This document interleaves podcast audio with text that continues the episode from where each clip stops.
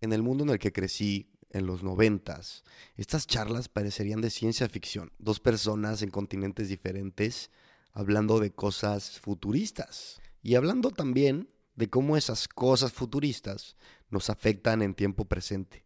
Cómo vamos decidiendo sobre nuestras vidas, adaptándonos a el mundo, el nuevo mundo. Carlos es una persona que admiro mucho por lo que hace, por cómo lo hace, la calidad del podcast, sus fotografías, sus videos, pero sobre todo por la lealtad que le tiene a lo que lo mueve. Me encanta conocer y charlar con una persona con esa libertad intelectual y creativa. Pensarías que una persona con 370 mil seguidores en Instagram está detrás del reflector persiguiendo la atención, pero creo que es lo contrario.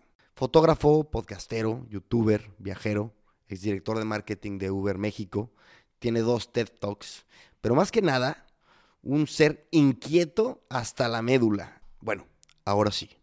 Episodio 137. Hace 137 años, el ingeniero alemán creador de Mercedes-Benz presenta su primer patente de combustión interna.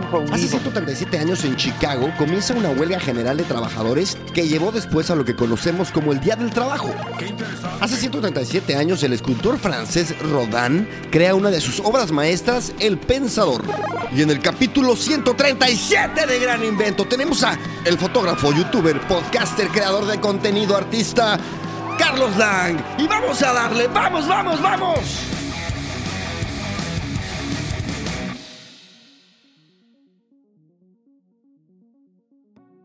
Me pasó algo contigo que nunca me pasa. Me puse a investigarte. Ya, ya te conocía, hace muchos años. Creo que hace unos seis años. Sé de tu existencia, de tu contenido y tu podcast. Pero me puse a investigarte más. Y más complicada se me puso la plática. Porque, güey, eh, a ver, ahí te va, ahí te va como más o menos empecé a darme cuenta del contraste. Eh, A ver. Tuviste un- una chamba corporate heavy, y dijiste, no, no es lo mío. Luego, tienes muchísimos seguidores en, la- en redes y tienes un TED Talk de que las redes nos están separando. este... E- Eres artista, porque lo eres, y colaboras con marcas de lujo también. Te digo, no es antónimo, pero sí no es, ¿sabes? Y luego tienes un podcast que es café con mezcal, también no es como la mezcla más común, creo. Este, así que voy a empezar por una pregunta tranquis. Creo que es tranquis. ¿Por qué eres care much? ¿Qué significa eso? Es lo único que no encontré, güey. Güey, siempre que llego a esa pregunta, intento encontrarle una respuesta muy sofisticada, pero es muy sencillo, güey. Vivía en Los Ángeles, tomaba clases de fotografía y tenía que firmar mis fotografías. Y Carlos Enrique Herrera Lang Photography era larguísimo. Entonces, Care sale de Carlos, eh, de Enrique. Carlos Enrique. Entonces se me hizo muy sencillo firmar con Care. Así de sencillo. Entonces, cuando regresé a México, em, me puse en todas mis redes Care. En Estados Unidos me decían Care, pero realmente es Care, porque es Care de Carlos, eh, de Enrique. Ajá. Entonces, em, claramente Care es una organización non-profit que ya está muy clavada en todo el mundo, entonces arroba Care ya está ocupado en todas partes. Entonces era o Care-0 o Care-X o Care Much. Como que se me hizo interesante ese juego de palabras. ¿Ves, güey? Pero No también como profundo. que no era tan profundo, pero resulta a que con el tiempo sí fue dándole un poquito de pauta a las cosas que, que intentaba compartir en redes sociales, las cosas que quería transmitir. Sí, sí O sea, que funcionó. empezó a definirte un poco también. Sí, I'm Sandra, and I'm just the professional your small business was looking for. But you didn't hire me because you didn't use LinkedIn jobs. LinkedIn has professionals you can't find anywhere else, including those who aren't actively looking for a new job but might be open to the perfect role, like me. In a given month, over 70% of LinkedIn users don't visit other leading job sites. So if you're not looking on LinkedIn, you'll miss out on great candidates like Sandra. Start hiring professionals like a professional. Post your free job on linkedin.com/achieve slash achieve today. totalmente. Pues es que también, si las cosas que las cosas que haces, tú les das el significado y luego también las cosas tal cual te pueden dar el significado, güey. ¿No? Totalmente.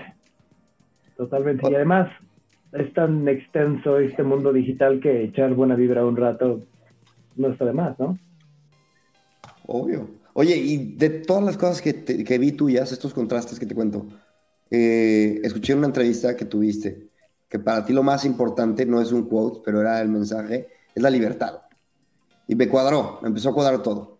Como te das el permiso de contradecirte, es así un poco, o de cambiar de opinión, güey. Sí, hace poquito mi papá me, me trajo, la TED Talk que viste fue la segunda. La primera fue hace más tiempo y ahí doy una frase que dice, aquel que se dedica a lo que ama está condenado al éxito. Y me dijo mi papá, es que tú siempre decías eso, ahora qué es lo que amas. Exacto. Fue como, wow, claro, lo que amas siempre está cambiando. También creo que estamos muy en una época en lo de, no sé, Cris, ¿a qué te dedicas? Y ya, eres tal cosa, eres eres ingeniero, ¿no? No, güey, me dedico a desarrollo de, tecnología. Soy realmente arquitecto. Yo también me identifico contigo, güey. He hecho lo que me sale de los webs. o sea, creo que te estaría muy cerrado, ¿no? A, solo decir, pues hago esto y ya. Casualmente la chamba la que acabo de empezar a trabajar, literal hace tres días, el eslogan como corporativo es que la única constante es el cambio. Está chido, güey. Te, invitamos a chambear. Órale. Y además es inevitable. O sea, si no quisieras cambiar, pues no puedes. Lo vemos todo el tiempo, ¿no? Las estaciones del planeta.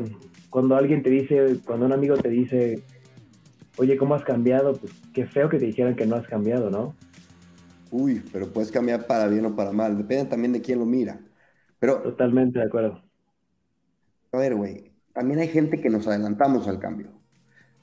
Creo que, creo que sí hay gente que ve dónde un poquito va el mundo a cambiar. Y hace, a veces te adelantas bien, a veces te adelantas mal, a veces te adelantas como lo sientes, güey, a veces la intuición, un análisis. Tú, por ejemplo, güey, empezaste, empezaste muy pronto a... Pues el mundo, o sea, primero corporativo, entiendo, ¿no? empezaste en el mundo corporativo, pero ya estabas tú con, pues, güey, comunicando en redes sociales, pronto, ¿estás de acuerdo? ¿Cómo fue eso? Pues, em, ¿qué será, viejo? Es que esta historia es muy cambiante porque me ha tocado vivir en muchos lugares. Y eso como que me ha hecho ver... Ajá, eso me ha hecho ver, tener, o sea, ojalá te pudiera decir, sí, se me ocurrió un día. Pero no, simplemente vas conociendo el mundo, pues tú estás viviendo lejos de casa y te toca ver cosas que en casa no existen. Entonces, cuando regresas a casa y tienes una visión un poquito más extensa, puedes adaptarlo a nuevas ideas. Entonces, creo que eso es lo que me ha pasado a mí, que he tenido la oportunidad de siempre tener una ventana al mundo y no solo visitarla, no sé, no solo ir a Japón a, a comer o con omiyaki, ¿sabes? sino también ver qué es lo que están haciendo, qué es lo que están diciendo, cómo se comunican, y también regresar acá y ver qué es lo que se pudiera adaptar acá. Entonces, eh, me fui a vivir a Brasil, ahí empecé, tuve una sociedad con un brasileño, teníamos una casa productora y hacíamos comunicación digital antes de que existieran los influencers, existieran los, muchísimas cosas. Empezamos a hacer comunicación eh, digital para personas que querían crecer su carrera y tuvimos varios casos de éxito. Uno de ellos fue un DJ muy famoso ahorita ya en Brasil, otro es un jugador de golf profesional, otro es un jugador de póker. long story short, me quedé un año ya, la pasé re bien, regresé, fui a visitar a Chispa, fui a Chile, Argentina, un amigo en común. a México y ya estando en México me impresionaba que no existieran tantas cosas que estaba haciendo hace un año antes, ¿sabes? Ajá. Entonces, em, creo que fue cuando empecé a, aprovechar las redes sociales, a echarle ganas, a compartir, a verlo no solo como un lugar donde puedes subirse al ni comunicarte con tus amigos, sino comunicarte con el mundo. Algo muy importante que, que en aquel entonces vi que ahora resulta bastante, eh, quizás hasta, no sé, tonto que te lo diga, pero me di cuenta que cuando tú tienes tus redes sociales puedes hablarle a tu gente, tienes tu manera de, de hablar de tu ciudad, de tus amigos, de los lugares a los que tú vas. Pero si empiezas a hacer un, como una conversación un poquito más global y empiezas a decir, ah, en Querétaro está tal restaurante, ah, en Querétaro, ah, en México, como que no, cuando empiezas a expandir un poco tu manera de hablar, también gente que no te conoce y que quiere saber un poquito más de tu vida te empieza, te empieza a acercar a ti. Y eso creo que fue lo primero que comenzó a funcionar conmigo. Para nada suena tonto, ¿eh? ¿Cómo? Para nada suena tonto, güey. bueno, pero suena un poquito ya algo que conocemos, ¿no? No te creas, ¿eh? ¿No? O sea, a ver, eh, crece tu audiencia. Yo también he visto que tienes, güey, audiencia que te sigue por la fotografía, que te sigue por lifestyle, que te sigue por tus viajes, que te sigue por, güey, por el podcast, por cómo hablas, por tus ideas, güey. Entiendo eso, pero, a ver, y no es contraproducente, no hay un punto, no hay un momento en el que quizás si solo fueras un fotógrafo que enseña a la gente a tomar fotos, por decirte algo, igual y tendrías más impacto sobre esa audiencia. Por supuesto, como dicen en, en México, no sé si este dicho sea mucho más común que México, pero el que mucho abarca, poco aprieta, ¿no? Mexicano, 100%. Entonces, no sé, creo que también casarte en una cosa es lo mismo que, decíamos. ¿Por qué no te quedas en arquitectura? ¿Por qué no te quedas haciendo siempre lo mismo, no? Porque pues quizás lo que yo amo se cambia de forma todo el tiempo. Exacto. Entonces creo que por ahí va mi, mi... Hay una frase de Naval Ravikant, ¿sabes quién es? Un, un güey, este, crack. Dice, la especialización es para los insectos. Y habla sobre tener muchas vidas en la misma vida, como los romanos, güey que eran guerreros, luego eran legisladores, luego eran este, filósofos, que, esa era la forma en que ya se planteaban las vidas, güey, desde un inicio cambiantes. Y a ver, hablando un poco del cambio, quiero preguntarte, ahorita dijiste que, que yo estoy lejos de casa, pero no, de hecho no, estoy en mi casa. ¿Tú dónde es tu casa, güey? Ayer estaba hablando con un amigo, imagínate, justo el amigo que me invitó a trabajar a Uber, el que me dijo, vente acá, déjalo todo y hazte acá director de marketing junto con el equipo. Y me preguntó eh, que me ha visto mucho en México, que me ha visto mucho en una casa que construimos en el bosque a una hora de la Ciudad de México, pero que también me ha visto viajando mucho. Me dice, pero estás, o sea, ¿dónde estás? O sea, te veo en todas partes.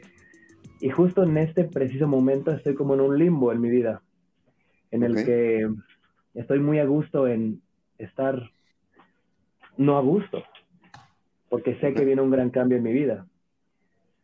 Como que me he dado cuenta que a lo largo, no, sí sé cuál es, es irme a vivir a Japón. ¿No te conté cuando, no te conté en España? Sí. Lo hablamos, no hablamos eso, yo te dije, güey, te dije algo así como, este es mi lugar favorito del mundo, y tú me dijiste, güey, así me siento en Japón. En marzo ya me voy. Ay, cabrón. Entonces, em, como que no pienso mucho en eso. Prefiero dejar el sentir para cuando ya me vaya. Ahorita tengo, o sea, si me pongo a, pensar en qué siento, me va a distraer de las cosas que tengo que hacer para irme bien. Sí, pero a veces no puedes evitar sentir lo que sientes. No puedes, pero creo que sí es un gran ejercicio intentar como, como controlar los sentimientos que tienes porque si no son los sentimientos los que te controlan a ti. Yo tengo muchas cosas que tengo que resolver bien. Es correcto. Sea, a lo mejor estás enfocado en tiempo presente, pero a mí cuando, me, cuando estoy en tu situación, me encuentro en un limbo y luego ese mismo limbo, como que me doy cuenta que estoy desconectado. Y lo que siento es una disociación a todo, güey. Tanto a, a tiempo presente, a tiempo futuro. Estoy como, güey, ¿sabes? Pero también creo que es un puente. O sea, hay dos lugares a los que quieres llegar y no estás en ninguno, digo, hay un lugar del que te estás yendo y hay un lugar al que quieres llegar. Entonces, pues este, esta disociación, este espacio que ni es ni acá ni allá, creo que es muy humano. O sea, creo que, y, mira, te lo voy a decir, eso te va a encantar, porque he hecho un ejercicio de que cuando estoy con amigos, les cuento, oye, me voy a ir a Japón. Y como que yo ya hago el ejercicio de qué es lo primero que me preguntan cuando les cuento eso. Y el 99.9% de todas las personas que les cuento eso me dicen, ¿y qué vas a hacer en Japón? ¿Qué vas a hacer? ¿Sabes? O sea, normalmente la gente que se va de un lugar a otro se va por un máster o por un posgrado o por, una, por un trabajo, por un nuevo puesto, por un proyecto. Yo me estoy yendo a Japón porque quiero comenzar una vida allá. O sea, entonces me voy a vivir, no tengo nada que hacer más que vivir. Vivir. Y como que eso me respuesta. cuesta mucho trabajo, ajá, eso me cuesta mucho trabajo explicárselo a estas personas. Pero había un amigo que estaba y me decía, pero ¿en qué? O sea, ¿pero qué vas a hacer? Y yo, pues respirar y cocinar y hacer ejercicio y aprender japonés y, ¿sabes? A ver, también yo me voy creo- para volver a comenzar. Creo que la pregunta va ligada quizá a lo que pensamos mucha gente, güey. Que es, ¿cómo vas a vivir? ¿Cómo vas a generar para vivir? ¿Qué vas a me hacer? imagino que ¿Y ahorita qué eso vas a lo vivir? traes. Ajá, quizá la pregunta está más mal formulada. A mí sí es lo primero que me viene a la mente. ¿Qué vas a hacer de chamba? Porque es lo primero que yo pensaría. Pero quizá Sí. tú ahorita eso lo tienes solucionado. Sí, Y entonces vas a vivir. Sí. ¿En cuántos lugares has vivido, güey? Eh, en muchas ciudades en México, he vivido en Los Ángeles, en Brasil, también he estado en limbo entre, fueron varios meses entre cuando visité a nuestro amigo Chispa en Chile, en Argentina, de ahí me fui a Nueva York. Como que estoy muy acostumbrado, no muy acostumbrado, pero estoy en paz con este limbo. Y volver a Porque empezar tiene un el- encanto hermoso, güey. Sí, es impresionante. El principio es muy duro, muy, muy duro. Pero si pasas del principio... Pero bueno, a lo que iba con esto de, de qué vas a hacer cuando me voy, es que quizás estamos muy aferrados ya a nuestra edad a tener algo seguro, a tener un lugar al que llegar, al, ¿y ¿dónde vas a vivir? Y como que se nos olvida que parte del volver a empezar es, es dejarte ir y dejarte llevar. Mira, si yo me fuera a Japón con ya un plan claro de lo que voy a hacer, como que quitaría todo lo que ese país me puede ofrecer. Y voy literal a la aventura. ¿Ya lo has hecho? Así tan a la aventura como lo estoy haciendo ahorita, creo que no, nunca en mi vida. Pero nunca tampoco había tenido tanta seguridad como tengo ahorita. ¿Te tardaste también? Porque entiendo que, te lo digo porque la, la inquietud la tienes hace mucho. ¿Qué dijiste de trabajo? No, no, que te digo, ¿te tardaste? ¿Te tardaste? Ah, en- me tardé. Pues, em, yo creo que, o sea, te digo, no me gusta mucho pensar en el pasado, porque el pasado ya no existe y eso no- y ponernos a hablar del hubiera es perder tiempo de lo que podemos hacer de aquí para adelante. Voy a Entonces, ver. sí me, Ten- tengo una duda, güey, perdón. perdón Ajá, te- te- échala, te- échala. Güey, eres multifacético, pero a ver, y, y no te gustan las etiquetas y no te gusta, pero dime una cosa, ¿para qué eres mejor? ¿para qué soy mejor? Para contar historias. Ok. Bueno, No sé si iba por ahí la pregunta, no, no, no, pero claro. es lo primero que me llegó a la mente. ¿Y ya lo habías pensado o no? No, no, no, no. Pero es lo que más fácil se me da. Perfecto. Y siento que la mejor manera de vender, de enseñar un producto, una idea, un, no sé, lo que sea, siempre es a través de una historia. Vamos a hablar de, güey, el, un tema que nos encanta aquí en este podcast, es el ADN del podcast, la tecnología, güey. Yo creo que a ti también te ha marcado, ¿no? Desde un inicio.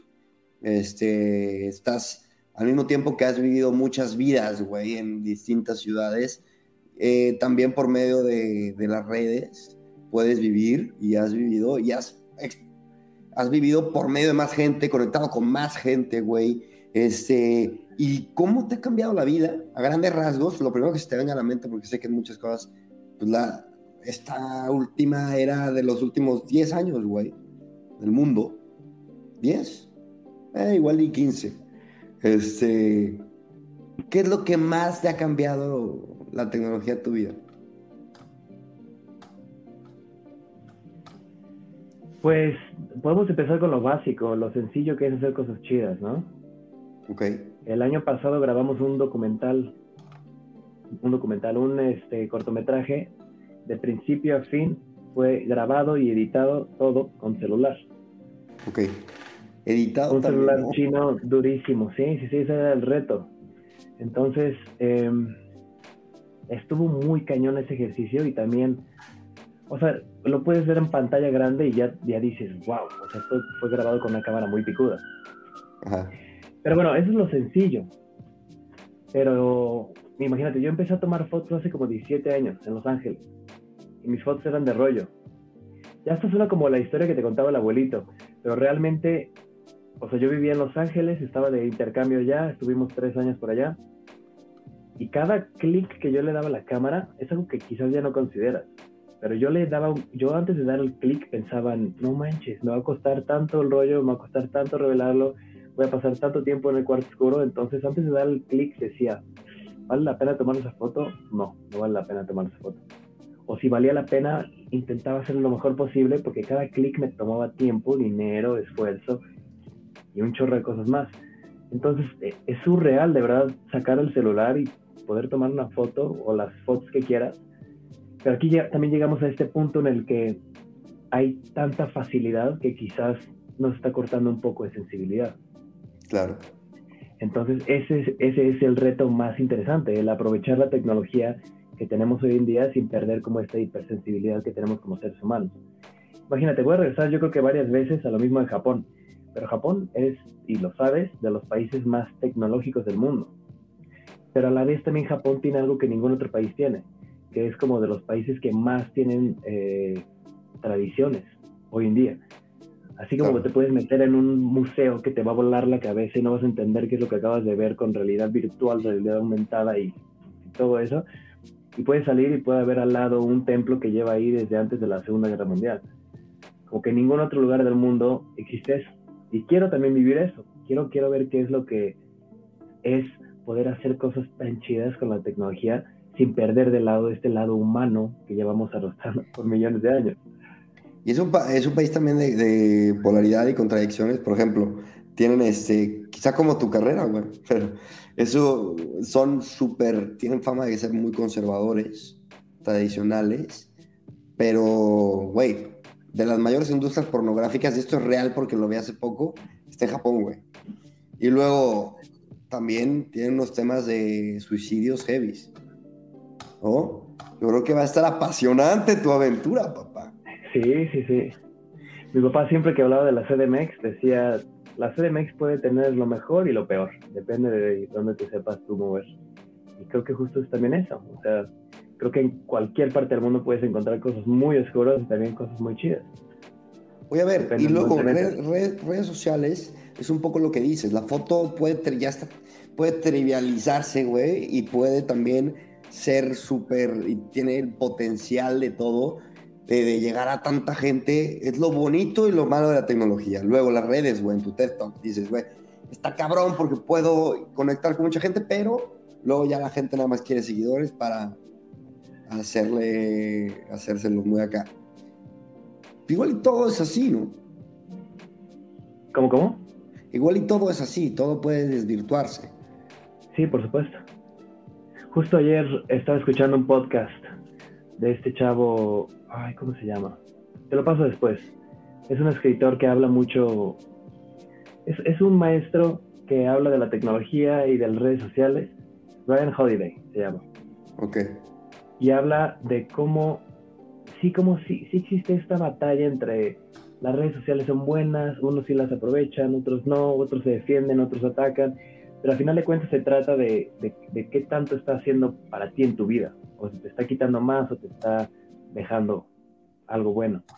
O tu, tu celular ya es, o sea, ya checas tu celular por adicción, por, por mero reflejo, o si lo haces como para consultar algo. Entonces creo que de eso mismo se trata, porque al final de cuentas lo que dijiste, todos pueden hacer fotos increíbles ya, las cámaras cada vez son más top y son más económicas y cada vez gente tiene más acceso para hacer fotos impresionantes, pero ¿qué es lo que tiene cada quien que dejarle a la red social? Porque si, o sea, si yo soy fotógrafo y llevo 17 años tomando fotos, estoy seguro que hay cientos de miles de fotógrafos que son mucho mejores que yo. Pero ¿qué tengo yo que no tenga nadie más? ¿Qué puedo aportarle yo al mundo digital que nadie más le pueda aportar? Y creo que todo se resume a esta síntesis entre poder aprovechar la tecnología y las cámaras y, poder hacer contenido muy chido, sin dejar de lado este lado humano de, de seguir conectando, seguir echando buena vibra, seguir teniendo conversaciones importantes y esenciales, a pesar de que estás tú en España y yo en México. No te me caigas. Y no solo hacer contenido, es, pareció que te cayó. Eh, no solo hacer contenido, güey, es, por ejemplo, productos. Me refiero, por ejemplo, Tinder. Tinder, güey, conecta gente y conecta parejas y puedes conocer el amor en Tinder, pero también te puedes hacer un enfermito, güey, que no toma a nadie en serio y que nomás está buscando ahí chingar a gente. Güey, todo, todo tiene potencial y cada vez más. Yo creo que es eso, güey, como que cada vez tenemos más posibilidad de, de, de hacer, eh, hacer eh, por, desde, desde nuestra casa, güey. O sea, y, volvemos a este ejemplo, estamos tú y yo aquí hablando, este, nos hemos conocido una vez y tenemos la posibilidad de hacer una plática de huevos y compartirla con muchísima gente. Y, este, y también podemos invitar a la gente a ser racistas o a hacer mal, güey. No, no es el caso, igual y por eso también conectamos con, con gente porque construimos, güey. Pero a ver, ¿qué va a pasar con los proyectos ahora que te vas? con los proyectos que sí requieren de estar ahí, güey. Por ejemplo, el podcast lo podrás hacer a la distancia. ¿Sabes qué vas a hacer con ello? Por ejemplo, no me quiero adelantar mucho en, por ejemplo, el podcast. El podcast es algo que le tengo mucho cariño porque mucha gente piensa que lleva dos años en, en redes sociales existiendo, ¿no? Empezó en la cuarentena. Pero ese podcast lleva en mi mente siete años. En Querétaro, hace siete años, hacía unas cosas que se llamaban las mejores conversaciones comienzan con un café. Y literalmente era café con mezcal. Invitaba a personas que yo admiro, les hacía preguntas en frente a una audiencia y ya. Entonces regalaba café, la gente hacía preguntas, tenía invitados. Y en Querétaro dije, ¿sabes qué? Es momento de darle pausa porque vale la pena hacerlo bien. Y estuvo en mi mente años y años y años y años hasta que por fin vi el espacio para hacerlo en, en YouTube. Entonces, como que no, no creo tampoco que todo sea tan instantáneo como nos lo hacen creer las redes sociales. No creo que si de repente le doy una pausa, me voy a Japón a, exprimir y, experimentar y, crecer mi manera de pensar y regreso a Café con Mezcal, yo creo que hasta cierto punto tengo más que dejarle a una audiencia con ideas frescas que estar haciendo lo mismo y lo mismo y lo mismo y lo mismo de siempre, porque también las redes sociales son increíbles nos conectan, nos aprendemos, hay, o sea, infinidad de beneficios, pero también existe esta ola que nos está persiguiendo todos los días, Chris, que tú sabes que si no tienes un episodio por la siguiente semana, tu audiencia se va a quedar de, oye, yo esperaba un episodio, ¿qué, qué está pasando? Como que tienes esta ola que te obliga a hacer por hacer y hacer por hacer, y de repente lo disfrutas, lo disfrutas, lo disfrutas, lo disfrutas, y de repente ya sientes la ola aquí encima de ti. Es lo que a mí me pasó con YouTube. Y por eso dejé de hacer videos de, fotografía y de viaje. Porque sentía la ola y, yo ya terminé haciendo mucho más contenido porque tenía que hacerlo en lugar de porque quería hacerlo. Y Algo que prendía la cámara. ¿Cómo? Dime, dime, ¿prendías la cámara? Sí, totalmente se nota. Se no, prendía la cámara y, yo estaba súper estresado porque faltaban dos días para que llegara el día de, de nuevo video de la semana y me acuerdo que estaba pasándola muy mal y estaba enojado y se aprendía la cámara y era totalmente hipócrita el proceso de ¿qué tal amigos? ¿Cómo están? Bienvenidos de regreso. Qué gusto verlos. Dejaba de grabar y era como, ¿sabes? Se volvía como ya un proceso nada sano. Y por eso también te digo que estoy muy en paz con, con dejar las cosas en calma. Entonces me preguntas por los proyectos y te voy a ser súper, súper, súper honesto estoy casi, casi cancelando el 99.9 de los proyectos y eh, partnerships y contratos que tengo con muchas marcas para irme de ceros a Japón. Porque tenemos lo mismo que te digo, si me voy a Japón, si te vas a un lugar donde tu cuerpo está ahí físicamente, pero tu mente está en otro lugar, no logras hacer esta sinergia, esta conexión de realmente conectarte a ese lugar. Si estoy en Japón en cuerpo, pero mi mente está en México porque mis proyectos vienen de allá, porque no sé qué, porque no me han mandado nada. O sea, estás como, con lo que dijiste, un poco, que es como una disasociación, ¿cómo es?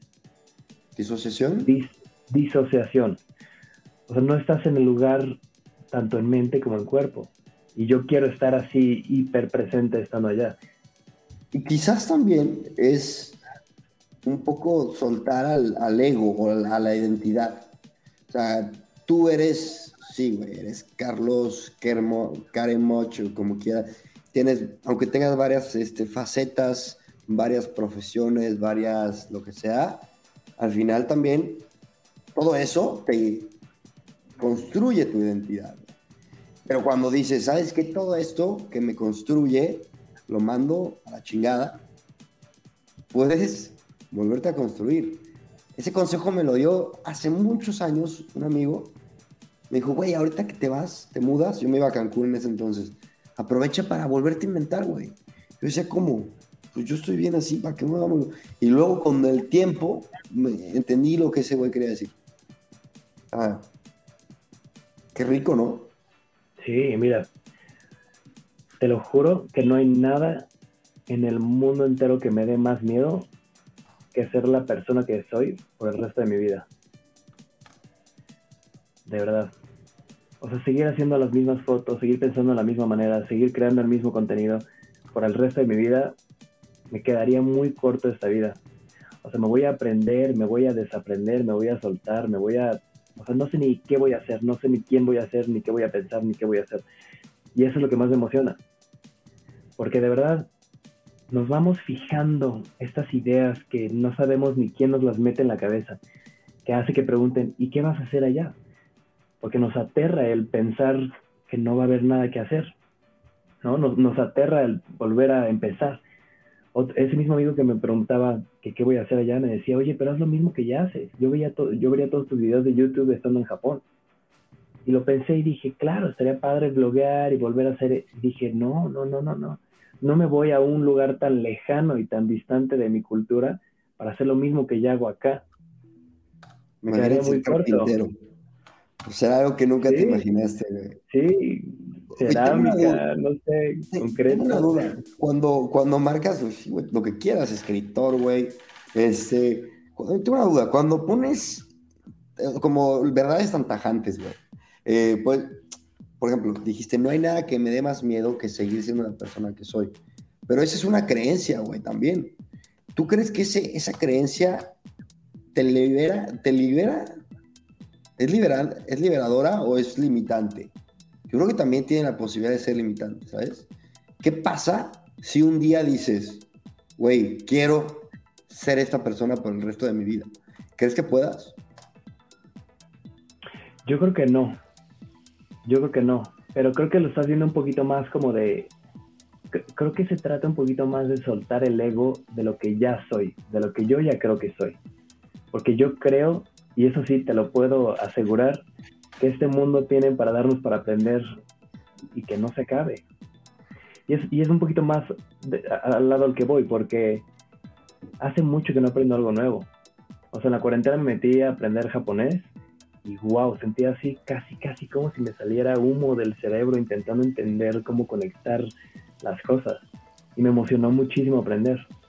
Entonces me di cuenta que hace mucho no aprendo algo de verdad nuevo. Que todo lo que ya hago es como lo que ya sé hacer, adaptándolo, mejorándolo. Entonces empieza a encontrar cheats, como atajos o, no sé, maneras cortas de hacer lo que ya haces con todas las habilidades que conoces. Pero luego quizás cambiar. Perdón, luego quizás cambiar es tu thing, ¿sabes? Y puedes decir, ¿qué significa no cambiar? ¿Qué significa no...? es que, güey, yo te lo digo porque yo me siento así muchas veces. O sea, digo, ¿cuándo? O sea, a mí me pasa que llego al lugar y me dicen, oye, Chris, este, ¿ya te vas a quedar aquí un rato o qué? Y al, principio decía lo que yo creía que, quería. Y luego ya con el tiempo digo, güey. ¿Qué decías al principio? Depende de la situación. Yo decía, si sentía que era una época transitoria, lo decía. Si sentía que era una época pasaje, digo, permanente y estaba convencido, lo decía. Pero luego llega el momento en el que dices, güey, no me, no me creas, güey. No me preguntes eso, porque ni siquiera yo soy dueño de lo que hago, güey. ¿Sabes? O sea, llega un momento en el que algo más fuerte que tú te dice, carnal, mañana te vas a dedicar a la tecnología, aunque estudiaste arquitectura cinco años, por decirte algo. Pero también, oye, carnal, mañana pues quieres este, irte a vivir a España o yo que he vivido en varias ciudades en España, quieres irte, pregúntale a Chispa cómo estaba yo en, Barcelona. Yo llegaba un día decía, me voy a vivir a Valladolid.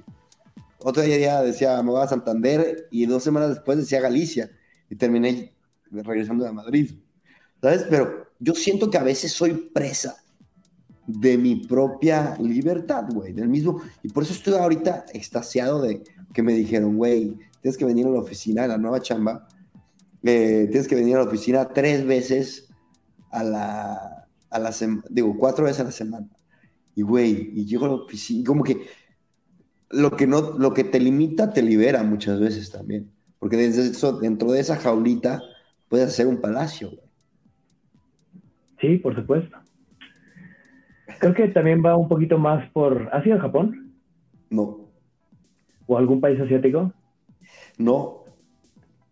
Mira, a Turquía, no vale. Pero también eh, vas, a, vas, a entender un poco mi sentir. Puedes ir, por ejemplo, si voy a España o si voy a Londres o si voy y te puedes parar en una calle y puedes más o menos entender qué está pasando. Sea, tú puedes entender que ahí venden este, revistas, que ahí venden tal, que ahí venden frutas, o sea, como que entiendes qué está pasando. Pero lo que me pasa a mí en Japón, que es fascinante y es humbling, es que no hay una palabra en español para decir humbling. Sí, no hay. Creo que la, la, traducción para, si lo buscas en Google, es humillante. Pero humillante en español es algo totalmente diferente. Es como humildad. te, humilde. Te, te hace muy humilde. Te, humildea. Ajá, te humildea. Ajá. No hay un momento en la vida en el que me haga más humilde que estar parado en cualquier calle en Japón y que no entienda nada. No sé ni qué está pasando, no sé ni qué están comprando, no sé ni qué venden. Veo neones, veo carteles, pero no sé nada. No entiendo qué está haciendo la gente y me emociona mucho, o sea, no entender nada. Porque imagínate si aprendo no solo la cultura, sino a leer, sino a entender esto. O sea, imagínate la manera en la que mi neuroplasticidad se puede expandir y puede comenzar a hacer nuevas conexiones. Creo que por todas partes, o sea, y está raro porque siempre que me preguntan por qué te vas a Japón, no puedo dar una respuesta correcta ni concreta, simplemente porque quiero ir a ver qué se siente aprender tanto. Porque tienes Pasa lo mismo con la vida, ¿sí? Sientes que tienes que... Totalmente, sí. Si no, no te lo perdonarías. Ya me tendrás que visitar por allá, mi Cris. Es probable. También es probable que no. ¿eh? Yo también tengo el mismo sentimiento que tú con lugares que no tengo que ir. O sea, tal cual. Me dicen, güey, vamos a Marruecos. No, no, no quiero, güey. No, no quiero. Pero, güey, otra cultura, todo. No quiero, güey. Oye, tuve sí. pedo con, con, Italia muchos años, eh, güey. No, no, no quiero ir. Pero, a, ver, güey, Italia, perdón. Cuéntanos de tu, de tu viaje a Italia, está muy perro. ¿Cuál, cuál será? ¿El que me aventé todo el país? ¿El de Sicilia puede ser? Ah, el, de, el que conté en la TED Talk. Sí, yo trabajaba... No, es que yo no escuché ese TED Talk. La neta lo escuché no, en sí. otro lugar. Luego pasa, yo creo, que cuando hago los research conozco muchísimo a la gente. Es que, güey, yo creo que voy a ser tu invitado más antagónico, porque venimos a platicar de tecnología y yo de repente No. voy a hablar un poquito mal de ella. Pero justo estás hablando del viaje donde la tecnología se hizo presente de la manera más extraña de mi vida. Chécate, te voy a dar un poquito de contexto. Tenía un contrato con una marca de fashion muy chida de Milán. Entonces, por un año fui cuatro veces a Milán. Y un día me di cuenta que era el único que conocía de Italia. Y en el último mes decidí dar un viaje por toda Italia, toda Italia, norte, sur, este, oeste, y terminé en Sicilia, que es la isla que está en la punta de la botita, por así decirlo. Muy conocida por la mafia y por muchas cosas, porque allá era Corleone y demás. Pero bueno, en Sicilia, cuando llegué ahí, como que tuve esta revelación donde toda la gente me decía, graba todo, documenta todo, toma fotos de todo. Me decían por todas partes así como de, graba, graba, graba, graba, documenta, sube, sube, haz contenido, sube a YouTube, haz... Y fue como abrumador, porque también quería vivir esa isla que yo moría por conocer, y por otro lado tenía estas voces que me decían, graba, graba, graba, graba, redes sociales, redes sociales. Entonces decidí no grabar nada y tomé un par de fotitos dejé mi cámara en Milán, me fui a viajar, renté un 580 y le di la vuelta a la isla. Y fue ahí cuando me di cuenta que realmente la tecnología de repente sí nos desconecta bien cañón de las cosas que más queremos hacer. Entonces, justo ayer en el podcast lo escuchaba, ¿no? Como no, tampoco le podemos dar la espalda a la tecnología, porque es algo impresionantemente útil. Las redes sociales nos vienen a ayudar muchísimo. Pero entonces, ¿qué es lo que tenemos que hacer? Es usarlo como un pro. O sea, no, no, o sea, que no te acompañen tus redes sociales todo el tiempo y que te estén interrumpiendo con tu gente. Cosas muy básicas que ya sabemos, sino que hagas espacios. Ok, hoy le voy a dedicar una hora a las redes sociales y en este momento voy a decidir subir tal comunicado, subir un reel para Café con Mezcal, hacer un post en Twitter, no sé, como que hacerlo un poquito más segmentado, como si de verdad fuera un trabajo y no una compañía que te acompaña. ¿Cómo te liberó, ¿cómo te soltar la tecnología en ese viaje? Cuéntanos más un poco, ¿cómo lo sentiste, güey? ¿Qué viviste? ¿En qué cambió? Pues me di cuenta que antes de ese viaje mi viaje en, Italia había sido muy tecnológico y me di cuenta que no estaba observando una cultura como la italiana. O sea, y eso es lo primero que, que empiezas a ver cuando dejas tu celular. No, no, sé si tienes ejercicios, Chris, como de ir separando un poquito en, tu celular. Es algo que he estado practicando mucho, pero por ejemplo, cada vez dejo más el celular en la casa. Cuando tú ya no lo traes, como que se te quita un chip de estarlo checando, entonces te empiezas a observar otra vez y ves cosas bien básicas, te empiezas a aburrir, estás en la fila del restaurante y te das cuenta que ese restaurante al que siempre vas, no te has dado cuenta que antes tenía otro nombre y que estaba ahí encima. Entonces empiezas a observar más, empiezas a escuchar más, empiezas a poner más atención, empiezas a ser mucho más amable con los meseros, empiezas a ser otra vez un poquito más humano, güey. Porque de repente la tecnología sí te hace muy como, ¿dónde voy a comer hoy? ¿Cuál es el que tiene más reviews? El que más reviews tenga, ¿sabes? te empieza a volver una maquinita que empieza a tomar decisiones por lo que otras maquinitas han dicho y hecho. No es como, ¿qué voy a comer hoy? Pues lo que más se me antoje. Se me antoja una hamburguesa. En la calle le preguntas, oye, ¿dónde están las mejores hamburguesas de esta calle? Como cosas que nos hacen bien humanos es lo que me ha hecho desconectarme del celular. Y eso es algo que aprendí en ese viaje. Como estaba tan aburrido. ¿A ti lo que qué? A mí lo que me pasa es que luego la tecnología el cómo la uso, soy tan consciente de cómo la uso, eso digo desde mi conciencia, que pero mm, intento hacerme consciente y me doy cuenta de cómo estoy.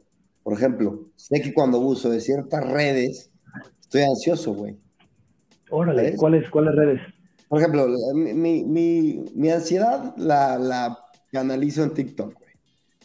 Este, ahí, cuando estoy en TikTokeando, es que no quiero pensar en algo. Entonces digo, ok. Es como muchas veces también, luego tengo insomnio, no sé por qué. Digo, ¿por qué tengo insomnio? Estoy en TikTok, digo, ¿por qué estoy tanto en TikTok? Luego, hay veces que, luego, o sea, impulsivamente, luego me meto a Tinder acá y me siento bien pinche solo, güey.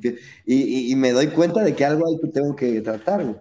Yo creo que también hay que, hay que tener esta sensibilidad hacia la tecnología. A mí me ha pasado también, por ejemplo, lo que te pasa a ti pues ya no quiero podcastear.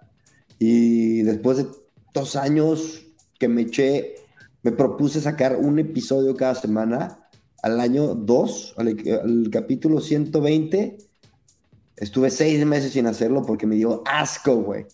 Y que ya, y, la plática, por ejemplo, ahorita, en, en, aquellos primeros dos años lo hubiera llevado por la tecnología, ¿sí? Y ahorita dejo que sea una plática más fluida de las cosas que me interesan, pero también de las cosas que te interesan, güey, lo que voy sintiendo que tú quieres hablar. ¿Sabes? Que es como un ejercicio de, güey, a ver, ¿qué me está diciendo lo que me rodea, entre ello la tecnología, para conocerme más? Es que, y, y, está bien interesante lo que dices, porque luego dejar de hacer lo que normalmente haces te hace mejor en eso, güey. Ahorita que estamos en Londres, hice un ejercicio bien loco, güey que me despertaba y decía, lo primero que voy a hacer, voy a llevar mi cámara y voy a tomar fotos de todo. Estaba muy emocionado, era la primera vez que conocí a Londres. Entonces dije, qué loco. O sea, qué loco salirte a tomar fotos porque si sales con la cámara y no sabes de qué quieres tomar foto, dejas de observar y empiezas a fijarte como en la vida estética. ¿sabes? Entonces hice un ejercicio de dejar mi cámara en el hotel y empezar a observar. Y me di cuenta que observando la vida y siendo un poquito más atento con cómo la gente vive en Londres, eso me estaba haciendo mejor fotos. Es que eso es ilógico. Cómo no tomar fotos me estaba haciendo ser un mejor fotógrafo. Pero es un gran insight, güey. Es muy fácil. Tú para ser un mejor novio necesitas estar soltero, güey. Órale. Claro. Ese famoso tiempo que necesitas, güey. Yo creo que aparte todo se vive, todo lo vives en el tiempo presente, ¿no? Pero también lo vuelves a vivir en retrospectiva y aprendes. Aprendes de, de, de, güey, de tu relación, por ejemplo, con tu exnovia. Ves, tú en el momento vives y tal, pero luego con el tiempo volteas y dices, uh, ya entendí, güey. Claro, y yo lo llevo a, las relaciones, pero lo mismo, uff, claro. No, con todo. Tomaba fotos, tomaba fotos pensando en compartirlas a huevo, pero ahorita mira lo que estoy viendo cuando me quito este elemento. Claro, no, pero tiene, o sea, ese ejemplo de la relación es buenísimo, porque imagínate, también existe el, otro lado de personas que terminan una relación y se van a otra, y se van a otra, y se van a otra, y es porque realmente están huyendo de intentar tener esta pausa, este dolor, esta soledad que dijiste que, que de repente sientes, que es bien humano sentirlo. O sea, tú sentirte solo es bien normal y decir, ¿sabes qué? Creo que es momento de tener una nueva relación y voy a ser la mejor persona. Lo mismo que pasa extrañamente con las redes sociales. Cuando estás ansioso y, de repente empiezas a decir, empiezas a hacer las preguntas difíciles de responder de, me gusta mi chamba, dices, no, no quiero hacer, no quiero escuchar esa pregunta ahorita. Entonces huyo a mis redes sociales y me voy un ratito a TikTok porque no quiero pensar ahorita. Entonces, creo que este huir de las cosas es algo que nos ayuda mucho a hacer las redes sociales. Y luego sobreexponerte a gente, a la vida de la gente, te hace dejar de vivir tu vida, O sobre, o sobre compartir tu gente te hace dejar de, de disfrutar tu vida, güey. Y es como, güey, ¿dónde está el balance? ¿Dónde está el balance? ¿En el corporate life o en el artista o en el tener, ser influencer o las redes nos separan? Güey, no hay. no hay. Creo que ese balance lo tienes que hacer tú, porque todos somos diferentes, porque todos venimos de lugares diferentes. Y también eh, traigo muy presente el podcast de ayer, te lo voy a mandar y te va a encantar pero habla de la importancia de estar igual otra vez. Solitude and loneliness. Soledad y... ¿Cómo se puede decir? Solitude. Estar contigo mismo. Más bien es soledad. ¿no? él habla de la diferencia de, la soledad. Es porque estás solo y, es, un tipo de soledad triste. Y el estar contigo mismo es cuando dices, no, pues voy a hacer este viaje a una isla porque quiero estar conmigo mismo y porque quiero volver a conectar conmigo mismo pero habla de la importancia en la que estar totalmente rodeado de gente es igual de peligroso que estar totalmente aislado. Entonces tienes que pasar de uno al otro. Ok, ahora voy a estar conmigo, voy a ver cómo estoy, cómo, cómo puedo mejorar, qué cosas tengo que mejorar en mi vida, tengo que hacer más ejercicio, comer, tal. Pero también voy a estar con gente que me cause valor, que me haga pensar cosas diferentes. Entonces, este balance del que dices es un balance que tú pones, que nadie más, no hay una fórmula la fórmula la haces tú. Es como que tanto, tú que eres muy consciente con las redes sociales, ¿qué tanto las debo usar al día o, no? Bueno, eso de que muy, no sé si muy consciente. Lo que tengo una duda, eh, güey, tú también eres un güey que has vivido en muchos lados, eres un güey desapegado, quiero pensar. Eh, estás de acuerdo conmigo, ¿no? Uf, desapegado quizás me, se me es fácil volver a comenzar, pero también me he hecho muy, o sea, suena mal decirlo de esta manera, pero, o sea, del fondo, soy muy materialista. Ok. ¿A qué te refieres? O sea, me gustan mucho las cosas, me gustan mucho los recuerdos, me encantan los libros de papel, entonces... No eres desprendido. Tengo un exacto, tengo un departamento en la Ciudad de México, tenemos una casa en el bosque llena de me está causando trabajo para comenzar a mi nueva vida, ¿sabes? Entonces... ¿Y qué vas a hacer? ¿Lo vas a tirar? No tengo idea.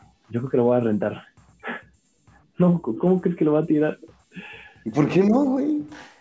¿Por qué no? Ves mi colección de diferentes países por todo, el mundo. El apego al material, qué a gusto, güey. Fíjate que yo cuando, yo, yo sigo a los minimalists, ¿sabes quiénes son? Sí. Este, los sigo desde hace añísimos y me di cuenta que, que, que a mí sería mucho mudarme para hacer un ejercicio consciente de desprendimiento. Y en, en los últimos si me voy cinco meses atrás, en los últimos dos años me cambié 20 veces de casa. ¿Cómo bueno, para mover el mueble de atrás, güey? Exacto, güey, ¿no? El mueble no es mío. Este, este depa que estás viendo aquí no es, no es nada mío, güey.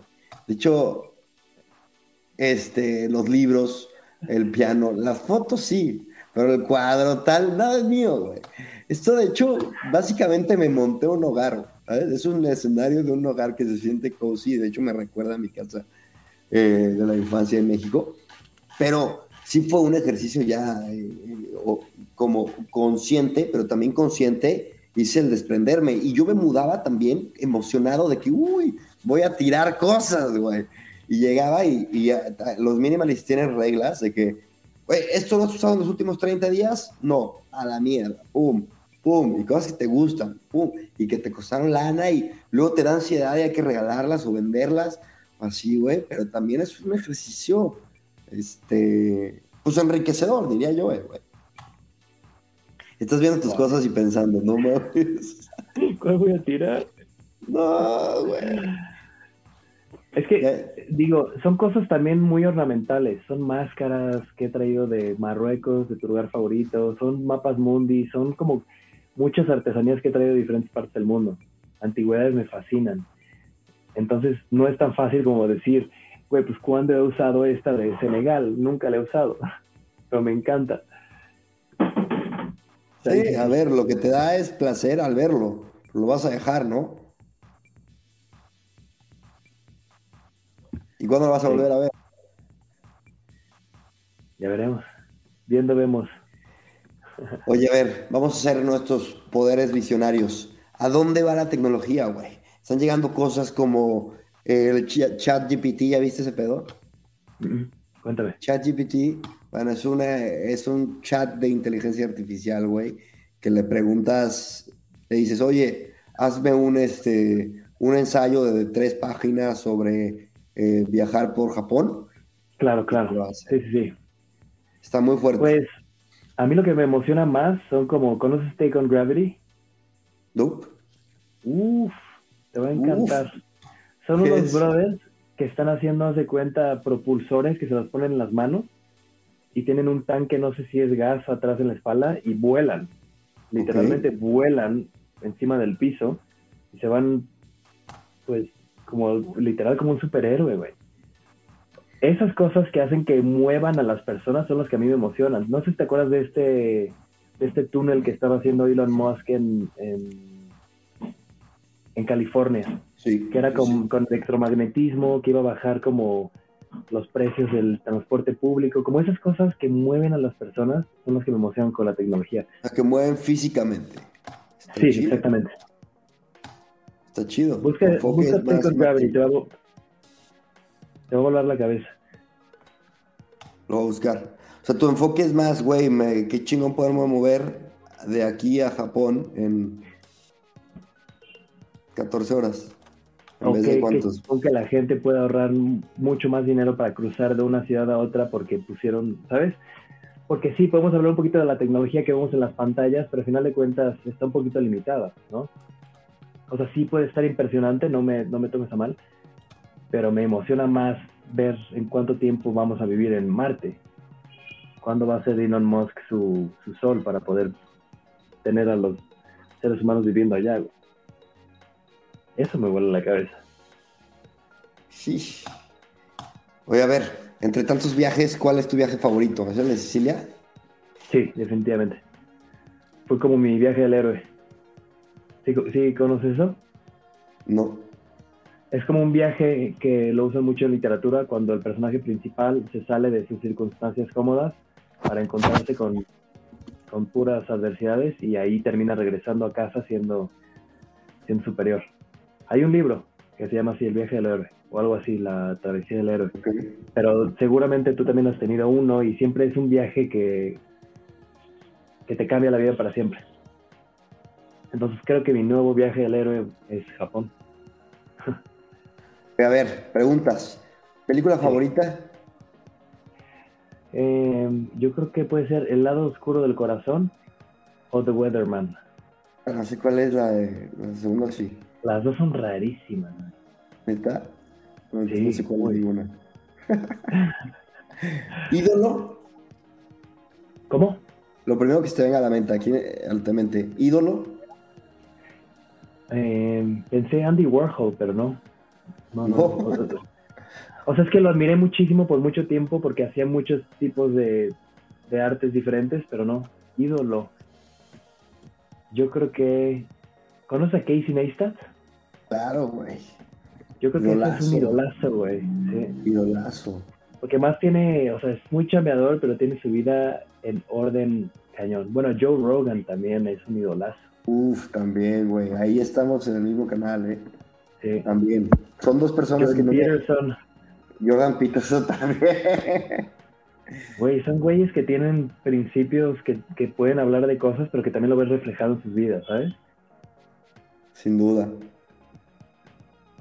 Oye, y si pudieras, estaba un poco relacionada, si pudieras decidir quién va a estar en el nuevo billete o moneda, ¿a quién elegirías? A escritores, güey, y poetas mexicanos, a Guillermo Arriaga. Ok. ¿Una persona que odias? Difícil odiar a alguien, güey. Creo que hay solo personajes ficticios, güey. ¿Podría No odio a nadie. personaje? Sí. No, a ver, personajes que odio. No, güey, no, no, no. ¿No? Es demasiado fuerte el me odio. preguntaron esto, yo dije Salinas de Gortari. La neta. Pero bueno, igual no, no me clava. Un sonido que amas. El del jilguero. Un jilguero cantando. Un ave muy linda. Que canta como si fuera un Transformer. Suena muy loco. Ahora te mando cómo suena. Oye, este, un sonido que odias. Qué difícil. Eh, yo creo que el claxon de un coche. Pero desesperado, ¿sabes? Esos que están pegados así, que los volteas a ver y es como... Estoy de acuerdo. Yo fíjate que yo odio el de los frenos, güey. Los frenos del coche. Ah, Como que le falta aceite, ¿no? Sí, güey. Me pone muy de malas. Eh, algo que te preocupa. Creo que siempre me va a preocupar mi familia. ¿Ok? Siempre. Algo que No sé, como ver por ellos, que estén sanos, que estén bien, que estén contentos. ¿Algo que me quede, perdón? entusiasma. Japón, en todas sus vertientes de la palabra. Muchísimo. Eso, chinga. Señor, mándanos un mensaje a, a los queridos escuchas de este podcast. Mis queridos hermanos, les mando un fuerte abrazo. Eh, no dejen de aprovechar la tecnología sin que ella se aproveche de ustedes. Espero que gustó, haya gustado. Qué lástima, viejo, que no me clavé tanto en la tecnología. No, pero, Pero-. De- neta, no. Neta, antagonista. neta, el, el- el objetivo es este utilizar a la tecnología como pretexto, güey. Igual, que no se, no, no, no se apodere de, de este podcast, güey. Muchas veces terminamos hablando de política, filosofía, de amor, güey. Y este, y así es esto, ¿eh? Es mi podcast. Yo Señor, hago lo que quiero. Hermanito, muchas gracias, viejo. muchas gracias, no me cuelgues, pero sí nos despedimos de todos y nos escuchamos aquí en su próximo episodio de este su podcast favorito, Gran Inver.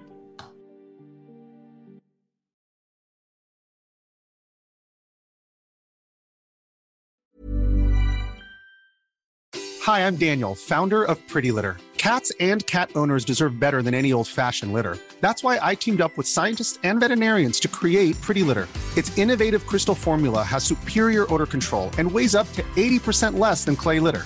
Pretty Litter even monitors health by changing colors to help detect early signs of potential illness. It's the world's smartest kitty litter. Go to prettylitter.com and use code ACAST for 20% off your first order and a free cat toy. Terms and conditions apply. See site for details.